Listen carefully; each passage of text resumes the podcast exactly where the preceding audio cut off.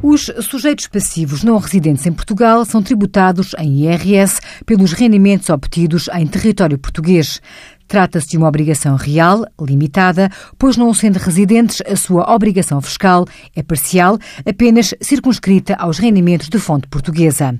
Por exemplo, uma pessoa francesa obtém rendas em Portugal de um imóvel que é seu por herança de familiares.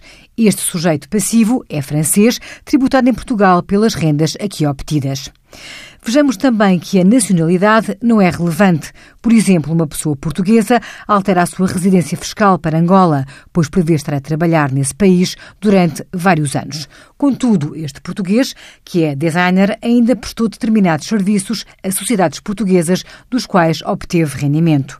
Então, ele não é residente em Portugal, mas vai obter rendimentos pagos por entidades portuguesas. Neste caso, ele vai ser tributado, pois as sociedades portuguesas, a quando do pagamento, vão logo proceder à retenção de imposto à taxa de 25%.